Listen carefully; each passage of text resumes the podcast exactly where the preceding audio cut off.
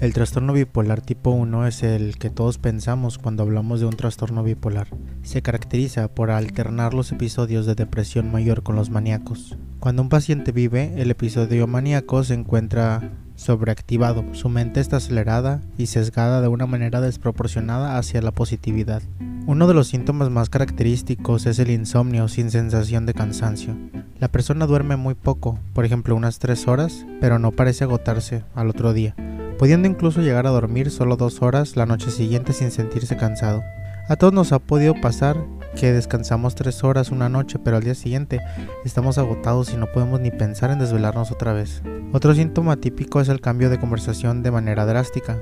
Es como si no tuvieran filtro y son extremadamente impulsivos, no tienen ningún reparo en decirte lo que piensan. Les vienen muchas ideas a la cabeza y tal como les llegan, las dicen, siendo un poco difícil seguirles la conversación. Una conducta que tiene grandes repercusiones negativas sobre sus vidas y la gente que los rodea es el exceso de positivismo. El paciente en el episodio maníaco ve cualquier posibilidad como una gran oportunidad sin considerar los riesgos. Una persona puede ser positiva y decidirse a empezar un proyecto que tenía en mente o incluso que llevaba planeado hace tiempo. Pero alguien con un episodio maníaco va a embarcarse en cosas que nunca le han interesado antes y que no sabe nada.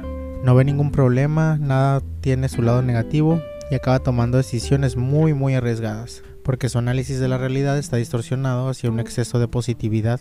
Por otra parte también tienen ausencia de miedo, subestiman los riesgos físicos y deciden practicar actividades sin considerar que se pueden lesionar, siendo capaces de correr durante dos horas llegando a la extenuación física o conducir hasta alcanzar los 200 km por hora, poniendo en peligro la vida de él y de otras personas. Durante el episodio de manía, la persona también tiene mayor tendencia a la impulsividad sexual, se vuelven más promiscuos, tienen relaciones íntimas sin protección y otros deciden dejar a su pareja para incluso pedir matrimonio a alguien que acaban de conocer. En este estado también de euforia, son más proclives a probar drogas, lo que acentúa aún más la fase de manía. Muchos de los pacientes en episodios maníacos presentan un nivel de activación tan alto que tienen que ser hospitalizados.